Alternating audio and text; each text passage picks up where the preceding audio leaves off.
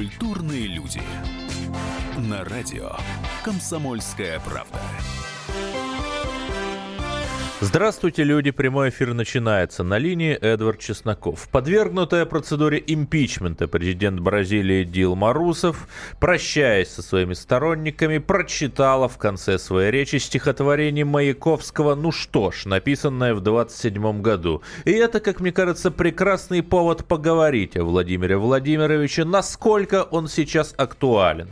Почему госпожа президент Бразилии обратилась именно к его поэзии. И самое главное, главное, современен ли Маяковский и что классик русской и советской литературы может дать нам сейчас, в 2016 году. И поможет нам в этом Марина Краснова, начальник экспозиционного отдела Государственного музея Владимира Маяковского.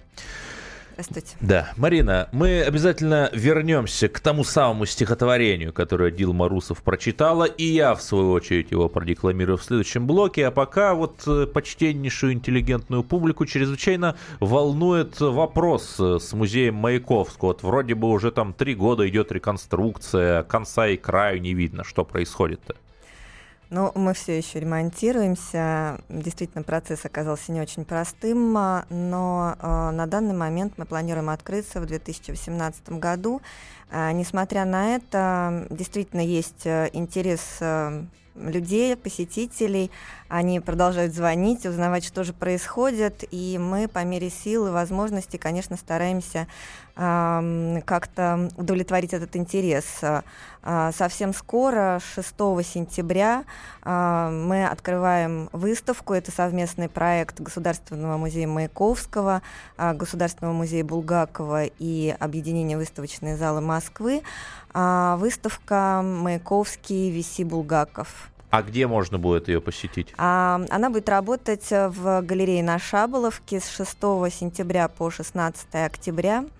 А, и, в общем-то, представит э, а, с одной стороны, а, диаметрально противоположные взгляды этих э, двух эм, литераторов XX века, а с другой стороны, в общем-то, есть и точки соприкосновения. Ну, кстати, Маяковский упоминает Булгакова в одной из своих пьес, э, по-моему, в бане, и отзывается о нем так достаточно пренебрежительно. Ну, не только в бане э, Булгаков появляется и в стихотворении «Лицо классового врага» бур, э, буржуй а, где он э, пишет э, на ложу в окно театральных касс, тыкая ногтем лаковым, он дает социальный заказ – на дни Турбиных Булгаковым. И какие же точки соприкосновения между столь разноречивыми фигурами вы сумели найти?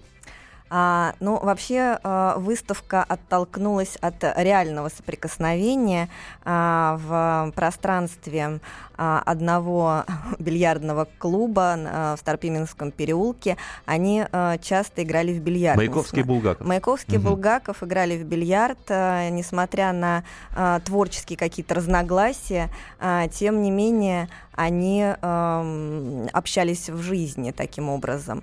И в нашем музее, музее Маяковского, хранится кий, который, э, которым он как раз Маяковский играл в этой бильярдной, и мы как раз представим впервые его на этой выставке. Вот это да, я думаю, надо сходить. Еще раз, где это будет? А это будет в галерее на Шаболовке. А адрес какой? Серпуховской вал, дом 24, корпус 2. И когда она откроется? 6 сентября. Ну, призываю всех радиослушателей, кто будет в Москве проездом или по месту жительства, непременно посетить. Марина Краснова, начальник экспозиционного дела Государственного музея Маяковского у нас в гостях, и обсуждаем мы с ней, как это неудивительно, Маяковского. Но шутки в сторону, очень многие эксперты всерьез опасались за утрату уникальной экспозиции, потому что э, те, кто был в музее Маяковского на Лубянке, знают, что экспозиция э, это архитектурно неделимое целое. Вот нет ли такой опасности? А, нет, мы восстанавливаем экспозицию, мы сохраняем тот язык, э, который а, был ей присущ до закрытия. А, мы сохраняем инсталляции, поэтому, в общем-то, мы будем говорить о Маяковском тем же языком, каким говорил музей до закрытия.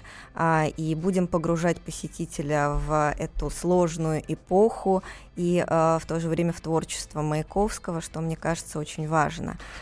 А вот э, мы все-таки надеемся, что в 2018 году музей Маяковского откроет свои двери после реконструкции. А что изменится-то?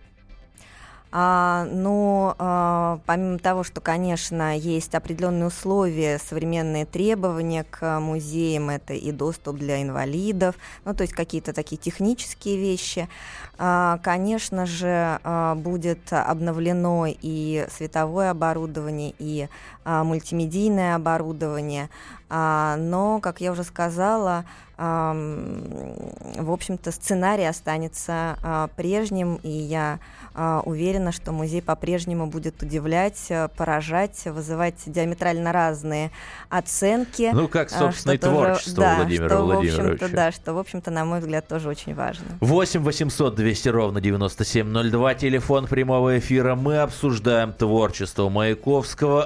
Актуален ли он для наших дней? Звоните и читайте свои любимые стихи Владимира Владимировича, ибо мы его сейчас обсуждаем. Я напомню, что формальным поводом для нашей встречи стало э, стихотворение, которое прочитала президент Бразилии Дилма Русов. Это стихотворение Маяковского. И позвольте, перед тем, как мы уйдем на перерыв, я его зачитаю, чтобы было понятно, э, с чем же мы имеем дело и какими поэтическими словами Дилма Русов общается со своими сторонниками. Стихотворение короткое, не бойтесь. Ну что ж, Раскрыл я с тихим шорохом глаза страниц И потянула порохом со всех границ. Не вновь, которым за двадцать в грозе расти, Нам не с чего радоваться, но нечего грустить. Бурна вода истории, угрозы и войну Мы взрежем на просторе, как режет киль волну. Вот, э, кстати, Марина, вот история создания этого стихотворения. Э, вы об этом нам расскажете после перерыва. Я всего лишь скажу, что Маяковский тогда, в 27 году, написал его для, кого бы вы думали, для газеты «Комсомольская правда», с которой он тогда сотрудничал, и мы этим гордимся. А почему же Дилма Русов прочитала именно это стихотворение Маяковского, мы с вами поговорим после перерыва. 8 800 200 ровно 9702 на набирайте телефон прямого эфира, чтобы прочитать ваши любимые стихотворения Владимира Маяковского. До встречи после перерыва. Культурные люди.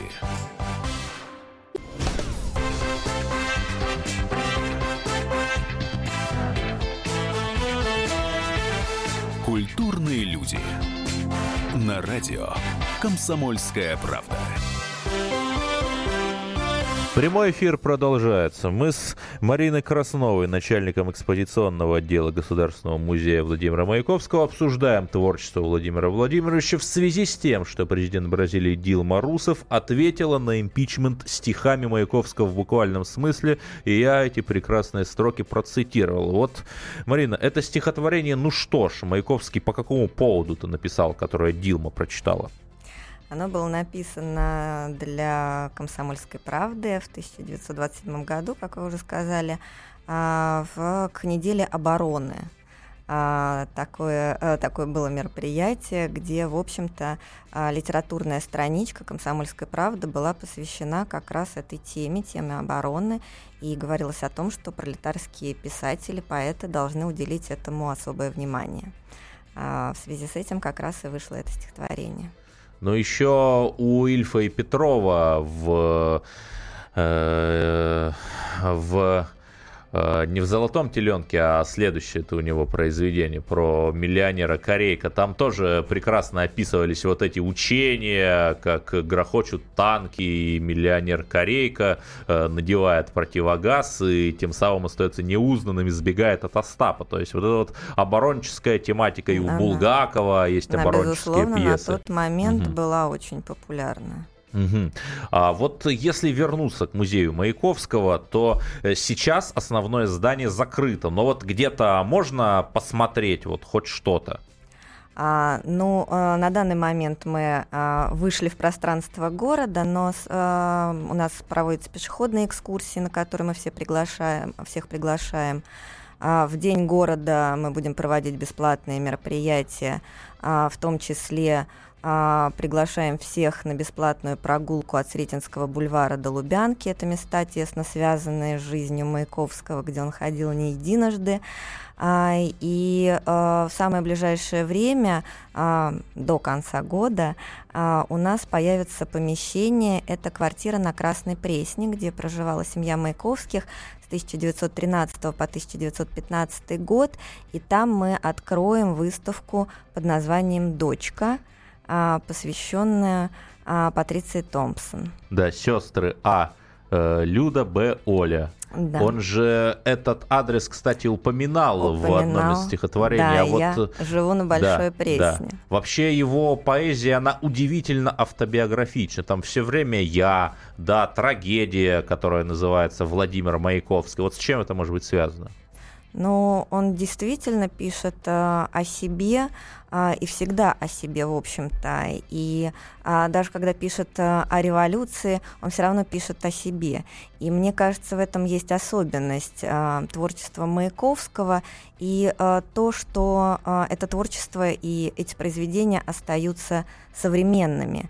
А, потому что, как э, напишет Маяковский, а, что сердце всего это любовь а, и от него разворачиваются и стихи, и дела, и все прочее. Но любовь не в плане а, не только личностных отношений, но это любовь и в том числе к родине, к стране, а, и это тоже все есть в его стихах. Поэтому, в общем-то, на мой взгляд, его революционные стихи, они очень а, лиричны, в них есть лирика, в них есть трагизм, в них есть призыв, а, и все это сливается в такой единый текст, в единую ритмику. Абсолютно с вами согласен. Вот вы говорите, что ваш музей Маяковского устраивает экскурсии по Москве Маяковского. Вот Москва Маяковского, она какая? Отличалась от сегодняшней? Сильно ли?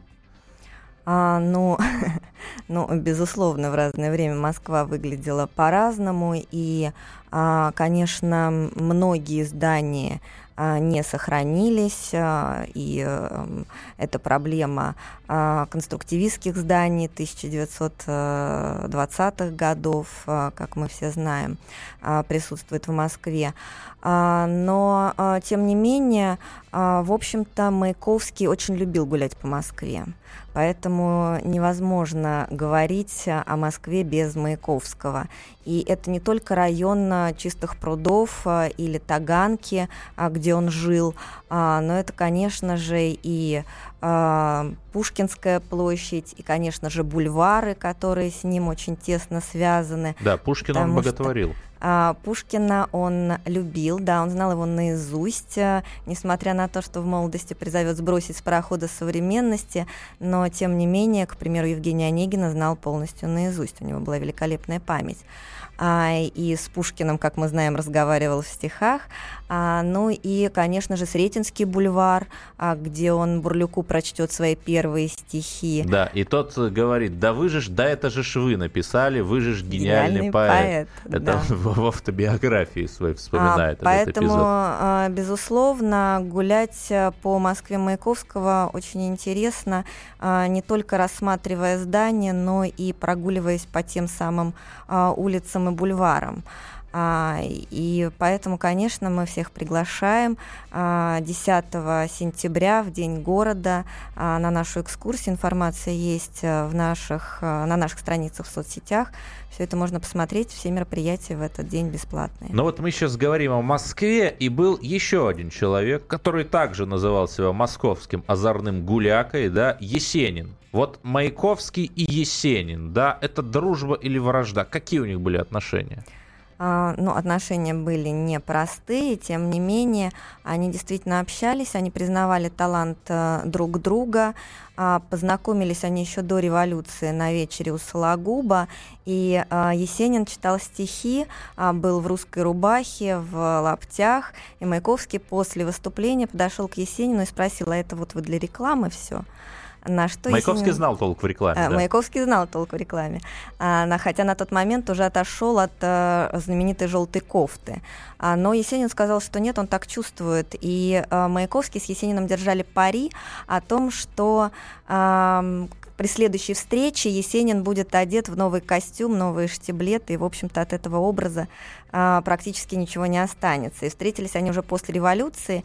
А, Маяковский увидел его и а, тут Есенина. же Есенина, да, и тут же закричал «Есенин, отдавайте пари». а, такая вот а, произошла а, вторая встреча, потому что Есенин действительно уже был в костюме, уже а, совершенно модно одетый. А, и, конечно, было огромное количество выпадов, которые мы знаем и по кинематографу, а, и э, словесные дуэли, когда Есенин говорил о том, что а, судьба Агитес Маяковского, она недолговечна, на что Маяковский сказал, а какова судьба ваших кобелес? Угу. А, и Есенин сказал, моя кобыла хоть русская, а ваше вот это вот облако в штанах, это подражание а, не Хлебникову, не Уитману, а каким-то западным модернистам. А, но, тем не менее, а, тем не менее, они действительно понимали, признавали талант друг друга. Маяковский цитировал а, Есенина, читал его строки, а, и газете «День» в Риге, когда он будет давать интервью, он скажет, что единственный, кто останется из имажинистов, это Есенин. А Есенин скажет о Маяковском, что тот ляжет в литературе бревном, и многие о него споткнутся. Ох, ну, кстати, Есенин-то с имажинизмом в конце концов порвал, и потому что просто перерос это во многом юношеское увлечение. Вот э, есть мнение еще и другое, да, Владислав Фелицианович Ходосевич назвал Маяковского декольтированной лошадью. И он сказал, что Маяковский превратил грубость и пошлость в двигатель своей поэзии. Там действительно там э, проститутки меня понесут, да, э, постоянно вот грубость, роясь в сегодняшнем окаменевшем дерьме. Но это я так мягко, у Маяковского там другое слово. Вот это грубость. Это была некая форма прикрытия его душевной э, неопределенности. А, ну, я бы не говорила, что грубость на самом деле, потому что а, то, к кому он обращается, к тем же а, проституткам, к тем же а, нищим, это а, городское дно. Это, это город. Это город, а, и а, это те люди, а, с которыми работает поэт. Он, а, он пишет не для себя, он пишет как раз для них а, для того, чтобы помочь им а, как-то выйти из э, этой грязи, из своих проблем. А, и Маяковский действительно э, с этим всегда работал. И э, есть огромное количество воспоминаний о том, что э, в период гражданской войны, когда был голод, когда нечего было есть, э, на выступлениях Маяковского собиралось огромное количество людей. И выходя, они забывали про все, они забывали про а, свои проблемы, про то, что холодно, про то, что нечего есть, про то, что надо через весь город идти домой. А, выходили, скандируя а, его знаменитые строчки «Кто там шагает правый, левый, левый, левый» действительно эти стихи давали энергию и помогали выживать. Поэтому... И эта энергия до сих пор нас питает. Нам надо уходить на перерыв. 8 800 200 ровно 9702. Звоните и прочитайте в прямом эфире ваше любимое стихотворение Маяковского. С вами Эдвард Чесноков. Увидимся после перерыва. Культурные люди.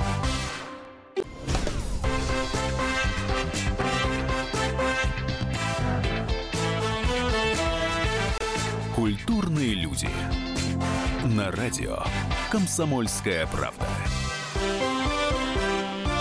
Прямой эфир продолжается. Президент Бразилии Дилма Русев ответил на импичмент стихами Маяковского. И именно это, творчество Владимира Владимировича и его актуальность в наши дни, мы обсуждаем с Мариной Красновой, начальником экспозиционного отдела Государственного музея Владимира Маяковского. 8 800 200 ровно 9702. Звоните в прямой эфир, чтобы прочитать стихотворение Маяковского, ваше любимое. И у нас уже есть звонок. У нас на линии Юрий. Вы в эфире. Да, алло. Да, да, слышим. Здравствуйте. Знаете, Владимир Маяковский это мой любимый поэт. Ну, Лермонтова и Сенина. В общем, их четверо. Лермонтов, Есенин, Маяковский и Высоцкий. Какое вам стихотворение прочитать? Ваше любимое.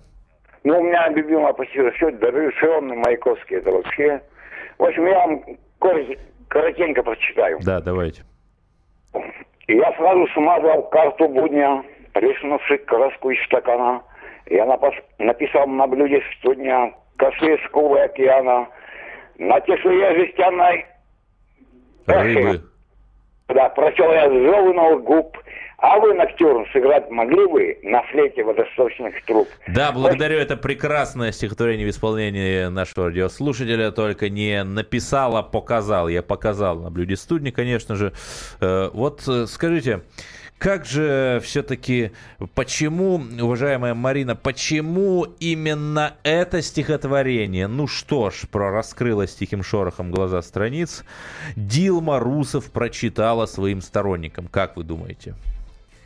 Ну, э, сложно, конечно, залезть ей в голову, а, но, тем не менее, как я уже говорила, мне кажется, что а, и в этом стихотворении, в частности, есть э, и лирика, и призыв, а, и оно действительно а, такое направлено в массы, поэтому оно, безусловно, подходит и для выступлений, и, в общем-то, наверное, а, для данного случая. Но, кстати, убеждения у Дилмы Русов-то вполне себе левые, как и у Маяковского. Так что, более того, она, как известно, дочь болгарского эмигранта, ей 68 лет, ее отец Петр, э, Петр Русев э, знал русский язык, хорошо знал Маяковского и, более того, был современником. Они, конечно, не, не были знакомы лично, но они были современниками, поэтому русская культура для президента Бразилии не чужда. Все-таки э, о Маяковском говорят как о главаре, агитаторе, горлане. Он сам о себе так говорил, но он же еще и абсолютно блистательный копирайтер. Вот Маяковский и реклама. Нигде кроме как в Моссельпроме. Ну, да, одна из самых знаменитых э, реклам. А, действительно, Маяковский очень талантливый рекламщик. А, и э, их реклам-конструктор Маяковский-Родченко – это, наверное, можно назвать одна из первых таких э, успешных э, рекламных э, фирм, потому что работали они вместе с 1923 года, и э, Маяковский, помимо того, что он придумывал э, слоганы, как мы говорили, говорим сегодняшним языком, э, он еще делал наброски. Когда приходил Родченко, он ему отдавал свои наработки со словами «Ну это я так набросал, чтобы понятнее было». Но очень часто а, Родченко использовал те наброски, которые делал Маяковский. И он один, Маяковский один из первых, кто а, пишет статьи о рекламе. Он пишет о том, что реклама должна вызывать желание идти покупать, даже если эта вещь вам, в общем-то, не нужна. А, и а, большое внимание Маяковский уделяет целевой аудитории и а, рекламу направляет именно на тех, кто будет покупать. Одна из самых скандальных реклам Маяковского – это реклама сосок лучших сосок не было и нет, готов сосать до старых лет. Нет, но у него еще есть одна реклама. Собираешься к невесте, побывай в резинотресте. Это реклама галош. Это реклама галош, да. А, то есть на самом деле, а, несмотря на такую э, двойственность э, этих э, слоганов... Они цепляют. А, они цепляют, и Маяковский, в общем-то, это понимал прекрасно. И понимал, кто будет его потребителем. И это очень важно. И на самом деле в Европе его воспринимали во многом и как рекламщика. В 1925 году он получает диплом, серебряную медаль на международной выставке в Париже вместе с Родченко за рекламу. И в Америку его пускают э, именно как э, сотрудника рекламного отдела Моссельпрома и Резина Треста, а не как поэта. Вот раз уж вы заговорили об Америке, ведь Дилма Русф, она президент Бразилии была, но Маяковский сам Америке, Латинской Америке был не что он побывал в Мексике, откуда, ну, не так уж далеко до Бразилии. Вот что там было-то в Мексике? А, он действительно побывал в Мексике на а, пути к э, Америке, именно через э, Мексику он ехал в Америку. В США. А, да, в, э, в США, безусловно. И А, там он встречается с Диего Ривера, а, с мексиканским художником, с которым у них завязывается а, дружба. Помимо этого, с мексиканскими коммунистами сохранились фотографии. И, безусловно, Мексика произвела на него огромное впечатление. В книге «Мое открытие Америки» он будет восторженно описывать Мексику. Единственное, что ему не понравится, это бой быков а, потому что, в общем-то, к животным он относился крайне трепетно. А, но, а, тем не менее, действительно, Мексика предстает очень красочно, ярко, Кстати, он же, да извините, что перебиваю, он же в основном живописует город, вот эти фабрики, аэроплан, э, электричество. И одно из немногих стихотворений о природе, оно как раз посвящено Мексике, когда вот он там едет в поезде да. и видит эти быстро да. наступающие тропические как... сумерки. И даже, да. даже есть зарисовки у него в записной книжке, так как без записной книжки он не выходил.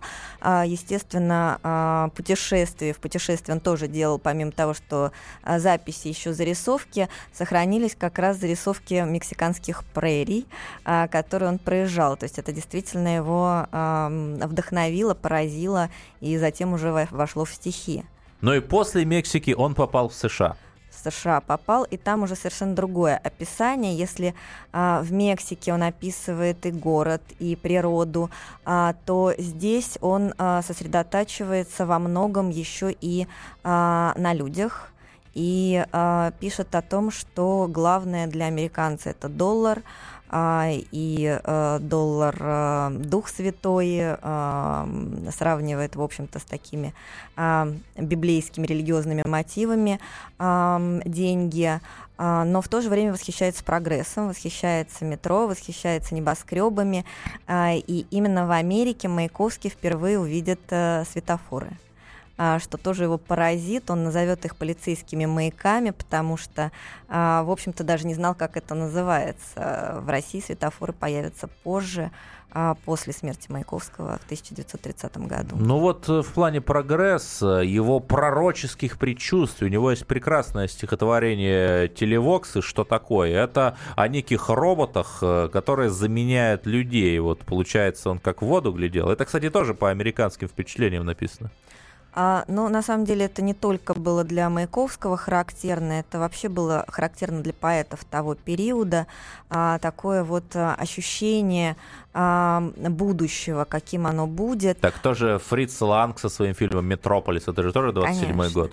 А, у Маяковского действительно этого много, у него и появляется и машина времени, как мы знаем, и фосфорическая женщина, и э, в летающем пролетарии фантазия о том, что э, ты проснулся и э, практически силой мысли оказался э, в другом месте. В общем-то, безусловно, обо всем об этом мечтал и Маяковский, и его современники. Появляются, к примеру, даже проекты домов на воздушных подушках, таких летающих. Ну, это домов. вообще в духе русского авангарда, да, да какой-то да. колоссальный был взлет фантазии, взлет фантастики. Так даже первые произведения в жанре фантастики появляются, там Толстого «Аэлита». Фильм, кстати, абсолютно гениальный э, элита был поставлен в 23 году, еще не мой. И э, вот вы сказали, э, что Маяковский рисовал, да, Лермонтов тоже рисовал. Очень многие наши великие люди велики во всем. Вот Маяковский действительно был талантливым художником. Он действительно был талантливым художником, и изначально он как раз учился в училище живописи вояния из отчества. Да, куда, а, и это было единственное училище, куда, куда его, его взяли. Могли, потому что туда не требовалась справка о благонадежности. Да. да. А, и а, действительно а, отмечали его талант к рисованию. А, еще в, когда он был ребенком, с ним бесплатно занимался художник, а, потому что когда Маяковский пришел к этому художнику, он тут же набросал на этого художника шарж наш. А, вот тот посмотрел и сказал, что я готов заниматься с мальчиком бесплатно, потому что у него определенно талант. А, и а, когда он учился в училище живописи вояния из отчества, он участвовал в выставках.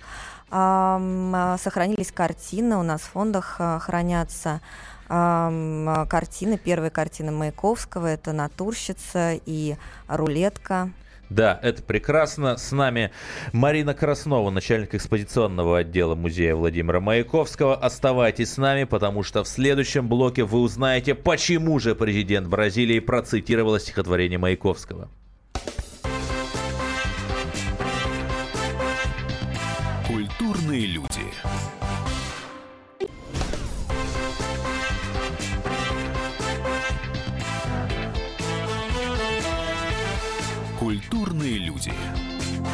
На радио Комсомольская правда. Прямой эфир вступает в заключительную стадию. Мы обсуждаем Владимира Маяковского и то, почему президент Бразилии Дилма Вана Русев прочитала его стихи после того, как она попала под пресс импичмента. Итак, давайте послушаем мнение литературного критика, поэта, писателя, лауреата премии журнала «Новый мир» Марины Кудимовой. Пошла политическая цепная реакция – на левую поэзию, потому что э, Дилма Русов при всем различии ситуации все-таки повторила э, президента Украины Порошенко, который процитировал Маяковского на недавнем э, праздновании Дня независимости Украины. И в любом случае, от кого бы это ни исходило, э, я это оцениваю как факт отрадный. С одной стороны и тревожный с другой, потому что когда политика обращается к поэзии, то по неволе э, возникают самые-самые тревожные мысли. Не будем забывать, что в коротком стихотворении Маяковского главные строки не те, которые процитировала э, Дилма Русов, а о том, что пахнет порохом со всех границ. После э, Владимира Путина который процитировал Лермонтова, цитирование русских поэтов становится модой уже не только во всех странах, а на всех континентах. И э, как литератор, конечно, я не могу этого не приветствовать. Дилма Русов, на самом деле, мне исключительно жаль. Она, я уверена, не оставит политическую деятельность и волнения, начавшиеся в крупнейшем городе Бразилии Сан-Паулу, говорят о том, что далеко не все так просто с ее импичментом. Народ отвечает протестом. Таково было мнение Марины Кудимовой относительно стихов Маяковского, почитанных президентом Бразилии. Я хочу задать вопрос моей уважаемой гости Марине Красновой. Напомню, это начальник экспозиционного отдела Государственного музея имени Маяковского. Вот э, Просто помимо... Владимира Маяковского.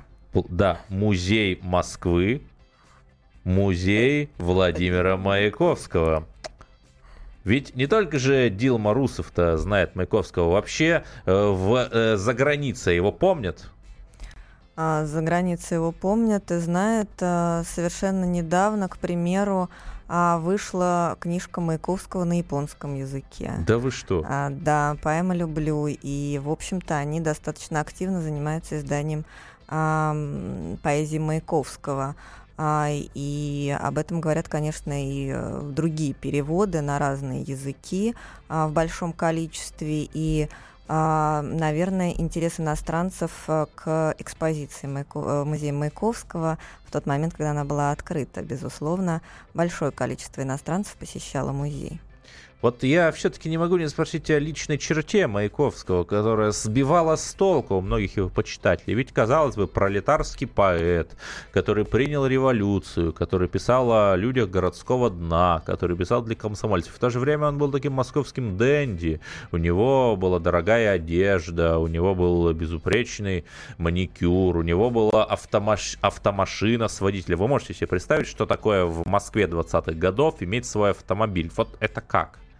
А, ну, автомобиль это уже а, конец 20-х годов, и, в общем-то, если мы говорим о том, который он купил, и это уже, в общем-то, и период НЭПа, а гражданская война к тому моменту закончилась. А, но, тем не менее, действительно, Маяковский одевался хорошо. Маяковский в основном покупал одежду за границей. А, и тот вопрос, который задали вы, самое забавное, что задавали и зрители на его выступлениях. И что он отвечал? Потому что Маяковский собирал эти записки, а, в нашем музее хранится огромное их количество. А, он э, говорил о том, что, а, в общем-то, несмотря на то, что он пролетарский поэт, он должен выглядеть и представлять свою страну соответствующе. И когда он выезжает за границу, он должен выглядеть хорошо для того, чтобы показать, в общем-то, тем самым и представить тем самым всю страну и э, выглядеть при этом плохо, ну, он считал, в общем-то, э, неуважением э, к, к родине.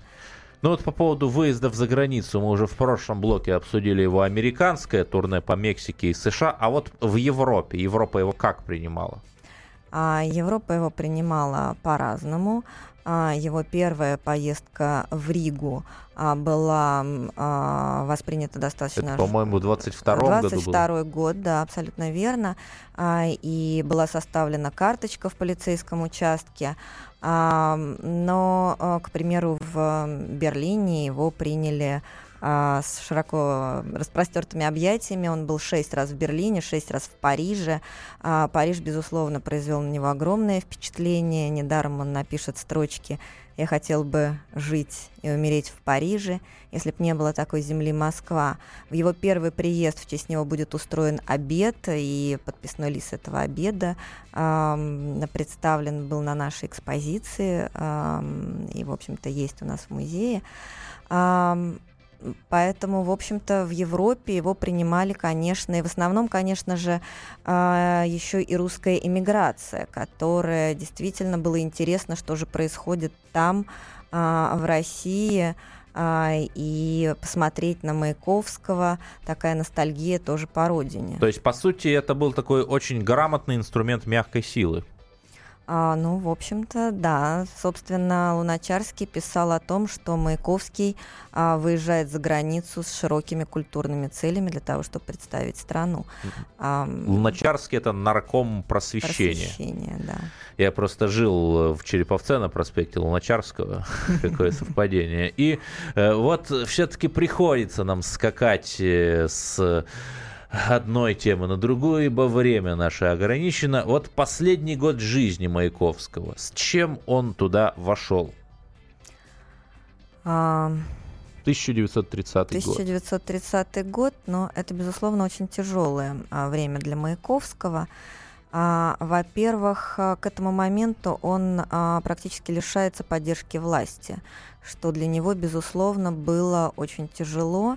И, в общем-то, он, который революции мобилизованный и призванный, и вдруг э, власть ему не доверяет, э, начинается определенная травля на него, особенно после э, пьесы «Баня», когда его хотят исключить из партии, его обвиняют в том, что он борется с пролетарским государством в своем произведении. И, в общем-то, а, последние годы это а, практически и жесткое отношение с, со зрителем, со слушателем, потому что огромное количество выпадов, а, и есть очень жесткие записки Маяковскому, к примеру, про то, что правда ли, что Хлебников гений, а вы по сравнению с ним мразь. А, и этого было очень много. И, конечно, это необыкновенная усталость, с которой Маяковский пришел в 1930 год. А, и эм, то, что он, в общем-то, все это держал в себе, потому что, безусловно, современники во всех воспоминаниях а, об этом времени пишут, что никто вообще не подозревал о состоянии Маяковского. Но и Маяковскому было 37 лет, это возраст э, критический для русских гениев, к сожалению. К сожалению, да. Но все-таки хотелось бы закончить нашу программу на положительной ноте. Вот современен ли Маяковский? Ну, а, на мой взгляд, безусловно, современен, а, потому что, как я уже сказала, несмотря на то, что мы с 2013 года находимся на ремонте, музей Маяковского, музей Маяковского да, нам продолжают звонить, у нас спрашивают, куда можно прийти, где можно услышать, и э, именно поэтому мы стараемся сделать все возможное. Именно поэтому мы сейчас открываем а, выставку в галерее на Шаболовке. Именно поэтому на Красной Пресне готовится выставка а, «Дочка». Именно поэтому в День города мы проводим огромное количество мероприятий, на которые приглашаем а, всех а, слушателей. Ну вот э, музей Маяковского, насколько я помню, есть еще в городе Багдаде в Грузии. А, да, там есть музей Маяковского в а, том самом доме, а, где Маяковский родился. Родился он в Грузии, хотя грузином по а, происхождению не был. Но он знал грузинский язык, кстати. Он отлично знал грузинский язык. В общем-то, он знал два языка. Это русский и грузинский. Все остальные языки, а, к сожалению, ему не давались. Хотя при великолепной памяти для меня это лично очень удивительно. Он пытался учить немецкий язык, который ему нравился, а, но тем не менее вот как-то не задалось. Ну и тем не менее, вот все-таки главное в творчестве Маяковского лично для вас что? У нас остается минута. А, главное, мне кажется, а, главное, главное то чувство, с которым он писал свои стихи, как я уже сказала, а, и отражение этого, и отражение его как поэта в стихах. И мне кажется, эта искренность, эти чувства, они, безусловно, подкупают и не могут не трогать. Именно поэтому его стихи читают, они остаются современными, а, сегодняшнему дню. Благодарю вас. С нами была Марина Краснова, начальник экспозиционного отдела Государственного музея Владимира Маяковского. Я очень рад, что мы с вами на этой неделе вновь ощутили возможность гордиться нашим богатством, нашей культурой, когда Дилма Русов выступила перед своими сторонниками со стихами Маяковского. До новых встреч!